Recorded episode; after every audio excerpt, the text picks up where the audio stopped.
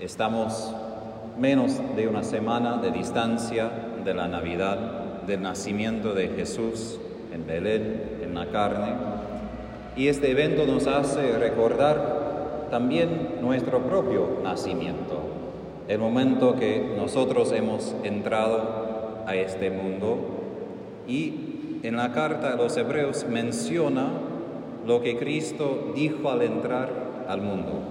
Ahora, no creo que Jesús como bebé recitó esos versículos al ser nacido, pero quiere decir que esto expresa el asunto, el sentido, la meta de su venida en la carne.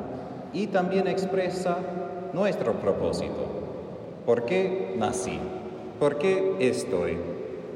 ¿Por qué existo de todos modos? Aquí citando un salmo dice, tú no has querido sacrificio ni oblación, en cambio me has dado un cuerpo. No has mirado con agrado los holocaustos ni los sacrificios expiatorios. Entonces dije, Dios, aquí estoy, yo vengo para hacer tu voluntad. Hemos entrado en este mundo para hacer la voluntad de Dios. Y eso es todo un tema es la voluntad de Dios. A veces imaginamos que la voluntad de Dios es muy pesada, aburrida, solo muy solemne, pero si miramos la naturaleza, la voluntad de Dios se expresa en belleza, los juegos de los animales, en vida, en muchas cosas lindas. Ahí podemos captar algo de qué es la voluntad de Dios, la hermosura, la belleza de la creación. Pero la voluntad de Dios también toca a nosotros. Él quiere que nosotros participamos en un plan, en un plan que Él ha tenido desde antes de la creación del mundo y este plan exige nosotros la obediencia. Como Jesús fue obediente y por esto vino a este mundo, también debemos ser obedientes. Pero hoy en el mundo esto no es muy popular, ser obediente. De hecho, en casi todos los lugares, del mundo escuchamos que, que no quieren estar bajo autoridad, no quieren escuchar a otra persona, no imponga sobre mí tus reglas, tus ideas, no me digas lo que tengo que hacer. Estamos muchas veces aquí, ¿para qué? Para hacer mi voluntad. Estoy aquí para hacer lo que a mí me agrada. Estoy aquí para cumplir mi plan, mi sueño, todo lo que viene de mí.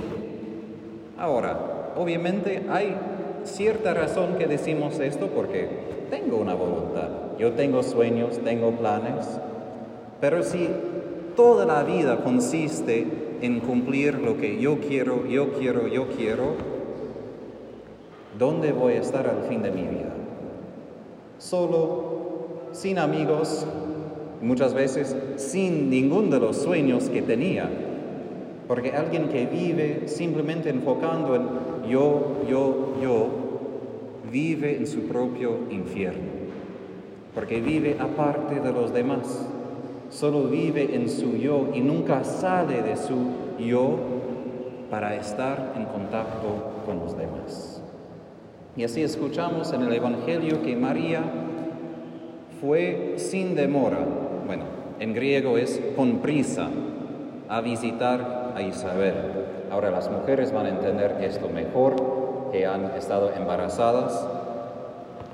Ain Karim, donde vivía Isabel y Zacarías, fue más o menos 10 kilómetros del templo del centro de Jerusalén, justo afuera de la ciudad de Jerusalén. Ahora, María vivía en Nazaret. Esto es casi 180 kilómetros, y obvio que no tenían automóviles, ni ella tenía un caballo, recién embarazada, y de pie avanzó al sur a visitar a Isabel. María no vivía por su yo, no vivía diciendo, bueno, yo debo reposarme, lo que sería normal también en las primeras semanas del embarazo a veces pasan dificultades, pero no lo hizo. Ella con prisa quería ver a Isabel y prestar a ella su ayuda, darle su servicio. Y ahí vemos que, según la voluntad de Dios, Él quiere crear toda una familia de personas que viven en conexión entre sí. Cuando vivimos según la voluntad de Dios, encontramos con otras personas. ¿Y qué es el resultado en el Evangelio? Gozo, alegría, saltos, alabanza. Es decir, que el efecto de que yo vivo en su voluntad y otras personas viven según su voluntad son esos encuentros. No simplemente entre nosotros, sino también con el Señor en nuestra presencia, porque de hecho cuando María fue a visitar a Isabel, estaba llevando a Jesús, a Dios en su propio cuerpo. Y así vemos que María, Isabel, también Jesús, Juan Bautista, son caracteres, son personas que tienen roles, papeles en el plan de Dios. Hay un obispo de Estados Unidos que comparó el mundo como piensa en la vida con la Biblia y como tiene el sentido de la vida y utiliza esas dos palabras. La diferencia entre un ego drama, un drama que gira alrededor de yo, de mí, y un drama que gira alrededor de Dios, gira alrededor de su plan para mí y para los demás. Y el mundo de hoy que dice, viva tu ego drama, viva tu drama de tus deseos, tus sueños, de tu todo lo que quieras. Simplemente no toques a mí, yo no te toco a vos, pero eso siempre termina con guerra, porque no podemos no tocar otras personas. O podemos participar en este plan de Dios. Y nuestra parte es ser participantes activos, no simplemente pasivos. Es muy fácil ser espectadores en el plan de Dios, escuchar lo que pasó hace dos mil años o leer libros de los santos y decir, ah, qué bien, Juan Pablo II, qué bien, Madre Teresa. Pero Dios escogió a personas normales, personas como Isabel, pasada en edad, estéril, es decir, en una situación imposible, y Dios la llamó para ser parte de su plan. Y la Virgen María, del lado humano, 14, 15 años, en una situación quizás un poco rara de estar embarazada por el Espíritu Santo, antes de que estaba totalmente casada con San José, pero Dios también utilizó a ella para promover este plan. Y la pregunta que quiero hacer por ustedes es, ¿cómo quiere Dios que nosotros promovemos su plan en nuestra vida? No simplemente en general diciendo, bueno, yo voy a misa, voy a rezar y, voy a hacer lo que puedo. Sí, obvio, pero Dios es un poco más concreto que esto. Al menos en mi vida, Dios a veces es demasiado concreto y demasiado detallado, porque Él no dice, Tadeo, haga mi voluntad como te parece bien. No, me dice, Tadeo, tú vas a entrar a esta congregación y vas a estar en este lugar y vas a bajar tanto al sur que llegarás un día a Nada es por accidente, no es simplemente, bueno, hagas lo que te parece bien.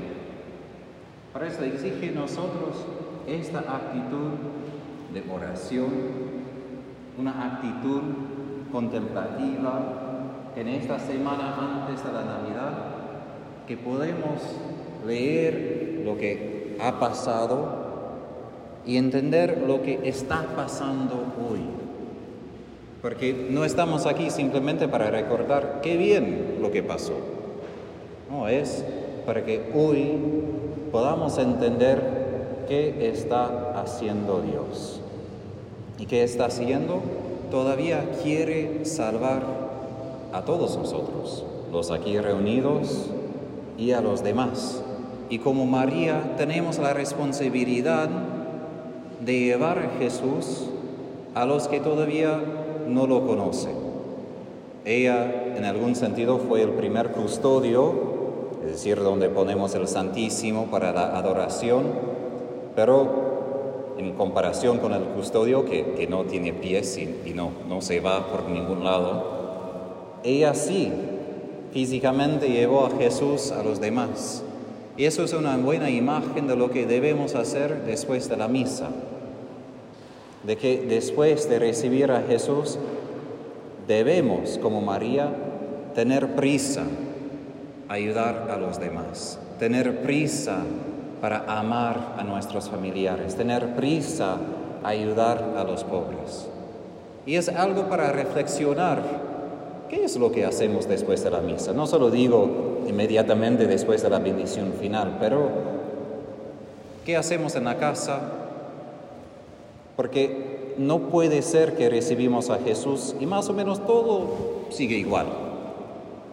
Cuando una mujer se queda embarazada, no puede imaginar, oh, más o menos todo sigue igual. No, esto cambia todo. Y lo mismo, cada vez que recibimos a Jesús, debe cambiar algo debe cambiar nuestro interior. Y cada vez que lo recibimos a Jesús es una misión llevarlo de vuelta inmediatamente a los demás. Y por esto en latín se termina la misa diciendo ite misa est, que literalmente no se traduce en los idiomas actuales, pero quiere decir váyanse, son enviados son enviados a llevar a Jesús al mundo, son llevados a llevar su presencia a los demás y proclamar su palabra. Lo que no leemos hoy es el Magnificat de la Virgen, su canto de alegría, su canto que viene del Antiguo Testamento. Ella fue una mujer que leía las escrituras. Y lo mismo nosotros somos enviados como ella después de la misa, con una misión, no simplemente enviados a tu casa para relajarte y, no hacer nada más.